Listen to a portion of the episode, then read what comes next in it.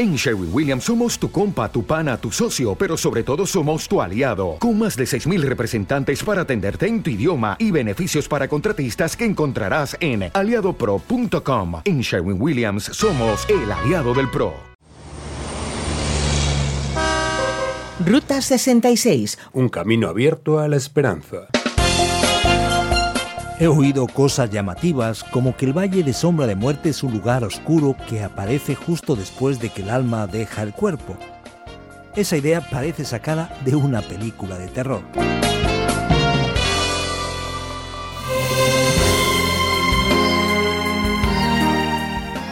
En nuestro recorrido por la Ruta 66 llegamos a Baxter Spring, una ciudad ubicada en el condado de Cherokee en el estado de Kansas. Baxter Spring se fundó en 1858 y fue la primera ciudad ganadera de Kansas. Su situación junto a la vía férrea utilizada por los ganaderos de Texas para el desplazamiento del ganado vacuno a mercados de Kansas City la transformó en una turbulenta y floreciente ciudad. Unos años más tarde, decayó como consecuencia de la desviación del transporte del ganado hasta Dodge City. Posteriormente mejoró por los descubrimientos de Galena y después, a partir de 1926, por los negocios turísticos, al establecerse cinco importantes empresas del transporte de camiones de gran tonelaje. Nosotros no vamos a transportar nada pesado pero sí a viajar a un universo emocionante que seguro os va a sorprender. Os damos una especial bienvenida a nuestra particular Ruta 66, un viaje fascinante por el libro de los libros. Vamos a continuar en nuestra serie sobre el libro de los Salmos y en esta ocasión llegamos a uno de los salmos más recordados y más conocidos, el Salmo 23. Hoy el tema que tenemos preparado nos llevará a las razones para alabar a Dios. Lo hemos titulado ¿Por qué he de alabarte? Sobre este importante tema trataremos en nuestro episodio de hoy. Escuchamos ya la reflexión y la explicación sobre el Salmo 23. En nuestra Ruta 66 llegamos a uno de los capítulos más importantes de la Biblia, de los más conocidos y famosos. Hoy hablaremos sobre el Salmo 23. Así es, el famoso Salmo 23, el llamado Salmo del Pastor. Y nuestro tema de hoy será ¿Por qué he de alabarle? Posiblemente hayas escuchado bastante este salmo cuyo primer versículo es muy conocido. Ya habrás escuchado aquello de El Señor es mi pastor, nada me falta, o también nada me faltará, como dice otra versión. Escuchamos estas primeras líneas y nos preguntamos, ¿Qué es lo que este salmo tiene para enseñarnos? Este salmo, según los estudiosos, trata a Dios como una especie de pastor y rey, y posiblemente acompañaba una fiesta de loor, de alabanza, que se hacía en la casa del Señor, conforme leemos en el versículo 6. Tal vez la motivación principal del salmo esté en el final del salmo 22. El salmo tiene aquí dos estrofas iniciales. La primera de ellas desde el primer versículo hasta el 4, y después la segunda estrofa, que tiene incluso un cambio de metáfora, que realiza una comparación muy importante para nuestra comprensión. Pero fíjate bien, mi querido oyente, que nos acompañas aquí en nuestra Ruta 66. Vemos significativamente que este salmo está hecho para alabar a Dios, y surge aquí la gran pregunta. ¿Qué motivó al salmista a construir esta poesía tan extraordinaria que ha cruzado la historia y traspasado las generaciones? ¿Cuáles son los motivos? ¿Por qué alabó a Dios de esa manera? ¿Por qué hubo de alabarlo? Nos preguntamos. ¿Cuál será la razón de la alabanza? Pues bien, volvemos a leer el versículo 1. El Señor es mi pastor, nada me falta. Fíjate aquí que la propia palabra Señor es la traducción del nombre particular de Dios, el Dios que tiene un pacto con Israel. Se trata del Dios Yahvé, o Yahweh, el Dios de Israel. Este Dios, que es el Dios de la nación, que es el Dios que tiene una relación cercana con la comunidad de fe, es el Dios que también es mi pastor, como dice el lenguaje del salmista. Y ante tal realidad, él descubre que no le faltará nada. Así que la primera cosa que llama nuestra atención en este Salmo 23, tan famoso, es que el salmista alaba a Dios porque Dios es el que le provee todas las necesidades, tanto a él como para toda su familia. Dios es el Dios proveedor, el Dios que te sustenta a ti, que me escuchas, es el Dios que sustenta nuestras vidas. Y él sigue adelante reflexionando sobre ese Dios sumamente extraordinario. Y en el versículo 2, y también en el inicio del versículo 3, encontraremos la siguiente expresión del texto sagrado. En verdes pastos me hace descansar, junto a tranquilas aguas me conduce, me infunde nuevas fuerzas. Por lo tanto, observa que ahora en el escenario de esa comparación de Dios como un pastor de ovejas que él cuida, no solo aparece la idea de que Él es el proveedor, sino que también es ahora el que me hace reposar en pastos verdes, junto a aguas tranquilas, y restaura mi vigor. Otra traducción dice, confortará mi alma. ¿Y cuál es la segunda razón que llama la atención del salmista? ¿Por qué ha de alabar y adorar al Señor? Porque Dios garantiza el equilibrio emocional del salmista. Dios no es simplemente proveedor, sino que conduce por verdes pastos, conduce aguas tranquilas y garantiza nuestra salud mental, nuestro equilibrio emocional, si queremos llamarlo así. Él es el Dios que va más allá del sustento material. Tenlo muy en cuenta. Y el texto sigue todavía en la parte final del versículo 3 diciendo justamente lo siguiente. Me guía por sendas de justicia, por amor a su nombre. Sí, Dios tiene un pacto con su pueblo y con el rey de Israel, con lo que él guía al jefe del pueblo en las veredas de la justicia. No se trata apenas de una idea de ayudar en el camino para actuar correctamente, sino dar los pasos correctos en la vida, y todo ello por amor a su propio nombre, por amor a él mismo, lo cual supone una garantía. La idea que descubriremos aquí, que es la tercera razón por la que el salmista insiste en escribir esta poesía y cantar a Dios en homenaje al gran Señor, es que él adora porque Dios dirige su vida, y es su gran auxilio en sus decisiones, en sus elecciones en la vida. Muchas veces nos sorprendemos y cuestionamos de cómo es difícil escoger correcta y adecuadamente en la vida. Cierto es que una elección equivocada es fatal para la vida. Aquí el salmista descubre que Dios es proveedor, que garantiza el equilibrio y nos ayuda también en las elecciones, decisiones difíciles de la vida. Y esta vida llena de sorpresas, esta vida de grandes imprevistos, de noches sin luna, de días nublados, es una vida claramente representada por el versículo 4, que nos trae, nos ofrece la idea del peligro que una oveja pasara por un camino con un relieve tan variado y con cambios abruptos como el de la geografía de Palestina. Y el versículo 4 nos expresa claramente esta idea. Aun si voy por valles tenebrosos, no temo peligro alguno, porque tú estás a mi lado. Tu vara de pastor me reconforta. Observa, por lo tanto, que la idea es la siguiente. Cuando pase por un valle oscuro con peligro de muerte, no temeré mal alguno, porque Dios estará conmigo. Te pregunto, amigo, amiga, ¿alguna vez has estado cerca de un valle tenebroso y mortal en tu vida? Gracias a Dios que Él está con nosotros. Su vara y su callado son en cierta forma su disciplina y protección a nuestro favor. El salmista lo descubrió y ahora él tiene una razón para alabar a Dios, porque Dios lo cuida y protege su vida. Dios es un Dios proveedor, un Dios que nos da seguridad interna, es decir, el equilibrio emocional. Dios también es el Dios que nos ayuda en las elecciones difíciles de la vida que nos cuida y protege con su mano de bendición. Por eso el salmista lo alabó. ¿Por qué lo hubo de alabar? Porque descubrió quién es Dios en realidad. Y él prosigue en el versículo 5 y hace un cambio tremendo, digamos, un cambio radical. Él cambia de metáfora.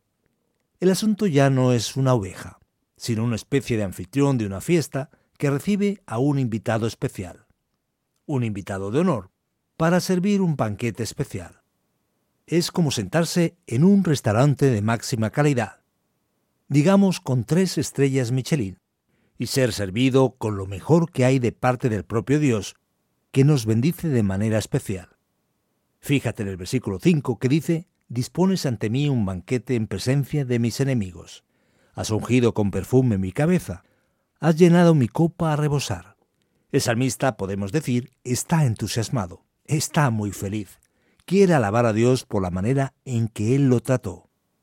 No solamente descubrió que Dios lo cuida y protege, sino que se siente de la siguiente manera, como si hubiese sido invitado a ese banquete en casa del propio Dios. Y allí Dios unge su cabeza con aceite que rebosa la copa. ¿Qué significa eso? Ungir la cabeza con aceite en la antigüedad oriental, en el contexto hebreo, judío, de Palestina, era una señal de bienvenida y de consideración a la persona como alguien muy honrado. Y además de recibir ese trato especial con aceite de oliva, también se llenaba su copa de vino, como que diciendo, eres mi invitado especial. ¿Qué dice él acerca de dónde hace exactamente eso Dios? ¿En qué situación? Enfrente de los enemigos que quieren destruir al salmista. El enemigo quiere ver su desgracia. Y ante esa circunstancia, ellos se quedan viendo desde lejos cómo Dios le trata de manera especial, como que mimándolo, diríamos en los días actuales. Podemos decir que Dios trata de manera particularmente significativa al salmista. Por eso es precisamente por lo que él alaba a Dios y tiene esa disposición de alabar.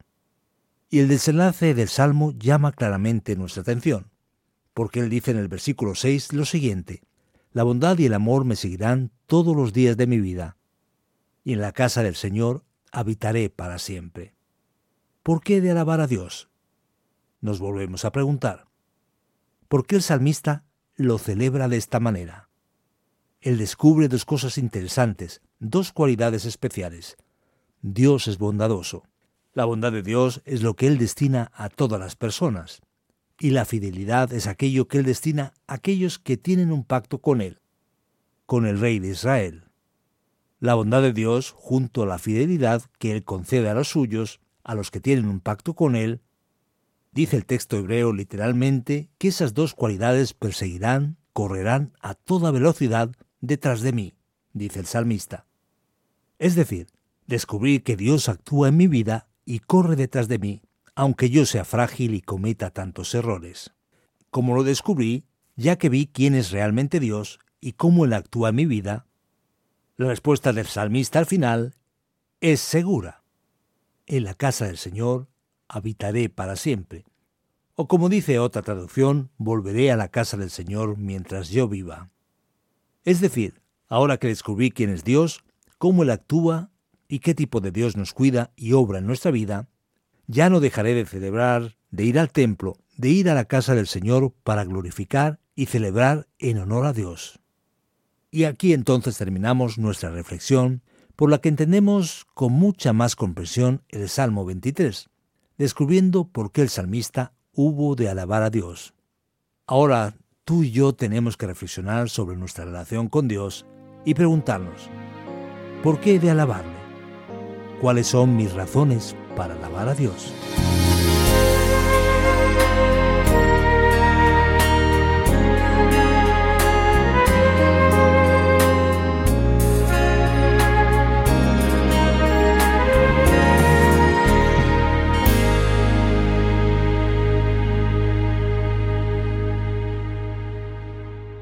66 son los libros de la Biblia. 66 es el número de nuestra ruta, la Ruta 66. Viaja con nosotros por las páginas del libro de los libros. Ruta 66, un viaje por la palabra de Dios.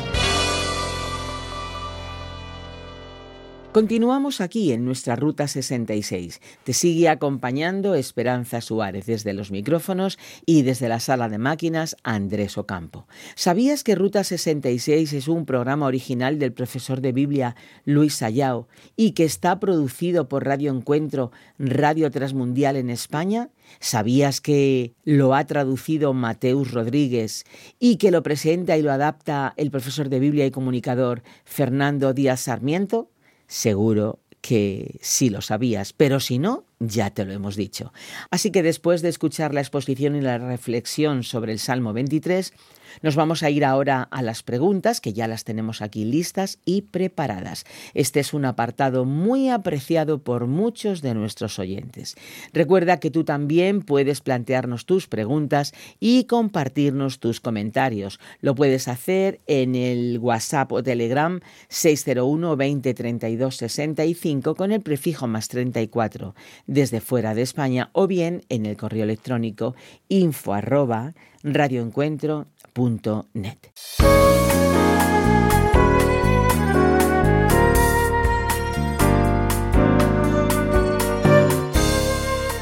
Como ya muchos saben, en la segunda parte de nuestra Ruta 66 se acumulan las preguntas. ¿Por qué tantas dudas? ¿Por qué tantas preguntas? Pues aquí viene la primera, justo al comienzo del Salmo 23. Nada me faltará. Fernando, el Salmo dice, nada me faltará.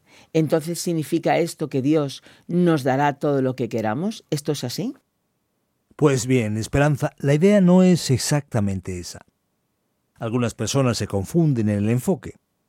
La idea es que Dios bendice y provee para nuestras necesidades, no nuestro egocentrismo. Algunos imaginan que Dios nos debe dar todo lo que queremos, como hijos, digamos, consentidos, malcriados. Pero la idea no es para nada esa. Dios promete bendecirnos atendiendo a nuestras necesidades, no a nuestros caprichos y exigencias indebidas. Muy bien, de acuerdo. Eh, ahora este salmo en particular, y parece que los otros salmos que le siguen, también mencionan solo el hecho de que es un salmo de David. No hay una nota introductoria que hable sobre el director de música o la referencia a la palabra Selah, como vimos anteriormente. ¿Es este realmente un salmo de David? ¿Podemos estar seguros? No todos los salmos tienen notas litúrgicas muy específicas. El Salmo 23 podemos decir que es de hecho bastante breve. Algunos incluso lo asocian con el 22, entendiendo que hay una relación próxima entre ambos. El anterior habla de liberación y este de la razón principal para alabar a Dios. Así que muchos salmos no tienen notas litúrgicas, sino simplemente una referencia breve o aún ni eso. Con lo cual no tenemos como entrar en tantos detalles, explicaciones y teorías sobre la autoría u otras circunstancias. Ahora bien, no hay razón alguna por la que negar la autoría de David en los salmos que llevan su nombre. Apenas una cosa llama nuestra atención.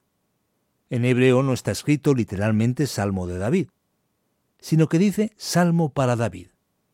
Ese para puede tener el mismo sentido como si dijéramos de David.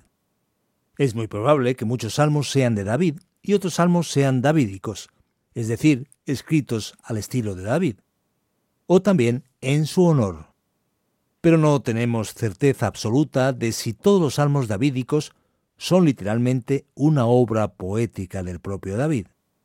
Algunos salmos parecen haber sido posteriores por el hecho de describir una centralidad del templo mayor que la que aparece a ver en la época de David. Pero son cuestiones de las que la investigación bíblica todavía tiene pendientes de revelar. Bueno, durante la exposición en el versículo 3 mencionaste que el Salmo estaba hablando de ovejas y dijiste que recupera mis fuerzas o me infunde nuevas fuerzas, es una mejor traducción, que refrescará o confortará mi alma. Pero ¿no crees que decir refresca o conforta mi alma es mucho más profundo y más poético? Sí, pero ocurre que la gran cuestión, el gran desafío que necesita ser considerado, es que hay que leer la Biblia en su contexto. Fíjate por un momento, ¿cuál es el asunto aquí? El asunto obviamente es la oveja. Cuando hablamos de un pastor tratando con una oveja, la idea de refrigerio o refresco, aunque sea más poética, no traduce adecuadamente la idea, porque una oveja no tiene alma, en el sentido en el que pensamos cuando hablamos de alma. Lo que está diciendo más bien el autor es que tal como se renuevan las fuerzas de la oveja, Dios es el que renueva mis fuerzas cada mañana. Eso tiene mucho más sentido. Por eso es por lo que, aunque la frase me infunde nuevas fuerzas, no suena digamos, tan poética como la otra expresión, sí que traduce el sentido e intención del autor de manera, creo, más objetiva, para que comprendamos el Salmo dentro de su expresión original, dentro de su contexto. Bien, ahora hablando de las traducciones, la verdad es que resulta curioso. El versículo 4 dice, aunque ande en valle de sombra de muerte. Suena como si estuviera hablando de una experiencia en el más allá, una experiencia después de la muerte. ¿Podemos entenderlo así? He oído cosas llamativas como que el valle de sombra de muerte es un lugar oscuro que aparece justo después de que el alma deja el cuerpo. Esa idea parece sacada de una película de terror. Pero asunto aquí, una vez más, es la oveja, que va por valles oscuros, debido a la geografía de Palestina. Y esos valles representan peligros mortales. La oveja puede caerse, puede ser atacada por un león, sufrir una picadura de serpiente y morir. Así que este es el sentido de valle tenebroso que aparece aquí. El texto no habla para nada de experiencias después de que el alma deje el cuerpo. Podemos decir que esa no era la intención del texto. está bien. Em, ahora hablando más sobre las ovejas, nuestras queridas amigas, las ovejas, que se mencionan tanto en el Salmo 23, no parecen ser los animales más brillantes ni más inteligentes, ¿no crees? Pues bien, es importante destacar eso porque no todo el mundo tiene una oveja cerca para verificar su comportamiento. Lo cierto es que la oveja es un animal muy frágil, que es fácilmente atacado por otros animales voraces, como el lobo o el león. Y es un animal a menudo, podemos decir, no muy listo, que se termina fácilmente perdiendo, extraviando. Por eso la figura del pastor que cuida de su oveja para ilustrar a Dios cuidando de aquel que ama, de sus fieles, es muy fuerte y poderosa en la Biblia. De ahí la importancia de elementos como el callado o la vara, que tiene que ver con la idea de la disciplina y el impedir que caiga en peligro. La oveja, a veces obstinada, se va por caminos no previstos, con lo que la recuperación de esa imagen nos ayuda a entender de manera más adecuada los salmos, principalmente este Salmo 23. Oh, tierno corderito. Pues para finalizar nuestra batería, nuestra serie de preguntas en el Salmo 23, el último versículo dice, En la casa del Señor habitaré, o como mencionaste, volveré a la casa del Señor. En el versículo 6, ¿cuál es el significado correcto? Pues bien, Esperanza, es una cosa interesante. El problema es que en hebreo la palabra habitar y la palabra volver son muy parecidas. La diferencia podemos decir que es mínima, con lo que los estudiosos discuten sobre cuál es el significado más adecuado. Puede ser cualquiera de los dos. El sentido de volver o de habitar se refiere a la siguiente idea. Descubrí quién es Dios, y ahora lo alabaré todo el tiempo. Lo que es importante destacar es que el Salmo no está hablando sobre la vida eterna tras la muerte. Es importante también destacar que tampoco es su propósito abrir un alojamiento en la iglesia o en el templo y así ahorrarse el alquiler o la renta. Ya tengo el colchón preparado. Sí, vamos a terminar sustituyendo los bancos y las sillas por colchones. Pero la idea es más bien la siguiente. Dios es tan extraordinario y me hace tan bien que nunca dejaré de ir a adorarlo cuando haya un tiempo de celebración. Nunca dejaré de rendirle culto. Es decir, en lenguaje actual, bastante claro, diríamos, nunca dejaré de ir a la iglesia, de ir al culto, de reunirme, de congregarme. Este es el significado, sea cual sea el término empleado.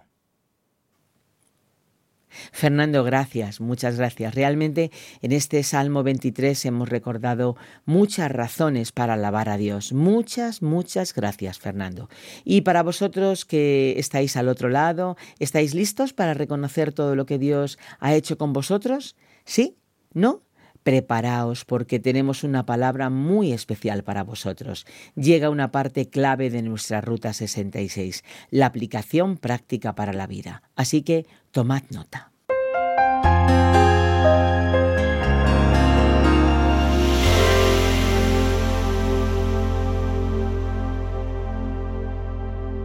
Hoy nos has acompañado y has viajado con nosotros al Salmo 23, aquí en nuestra Ruta 66. Hoy también por un momento nos hemos convertido en ovejas para ser sustentados por el Señor. Y podemos juntamente con el salmista reflexionar, ¿por qué de alabarle? ¿Cuál es mi motivación, la que dirige mi vida? Nos involucramos en actividades religiosas, vamos a múltiples reuniones y la pregunta es, ¿por qué? Aquí el salmista claramente descubrió quién es Dios y cómo actúa en su vida. Y desde luego su gratitud fue tan grande que él dice, iré a la casa de Dios para alabarlo mientras viva. ¿Te consideras religioso? ¿Acudes a las reuniones de la comunidad de fe? Contéstate a ti mismo tranquilamente y evalúa por un momento cuál es tu motivación. ¿Qué te motiva cuando adoras? ¿Qué motiva tu culto? tu presencia en el templo. ¿Qué implica ser parte de tu comunidad de fe? Recuerda que se trata no tan solo de una religión, sino más bien de una relación con Dios con una correcta motivación. Que Dios te bendiga.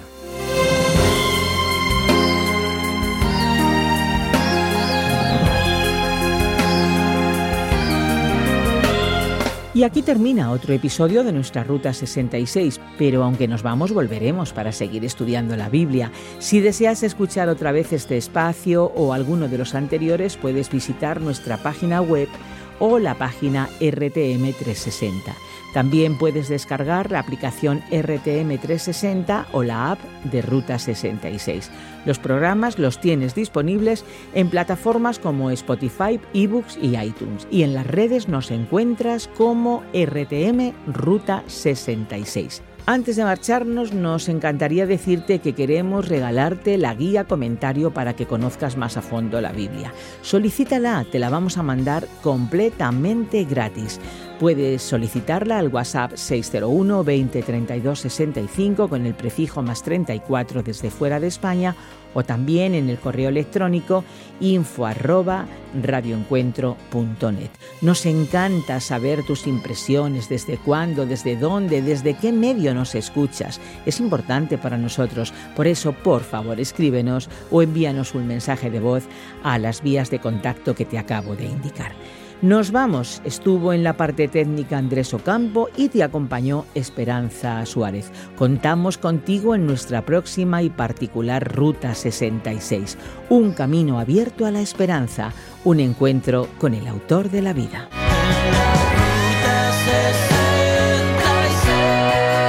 Descarga la app de Ruta 66 y sigue RTM Ruta 66 en las redes sociales. Aquí te esperamos.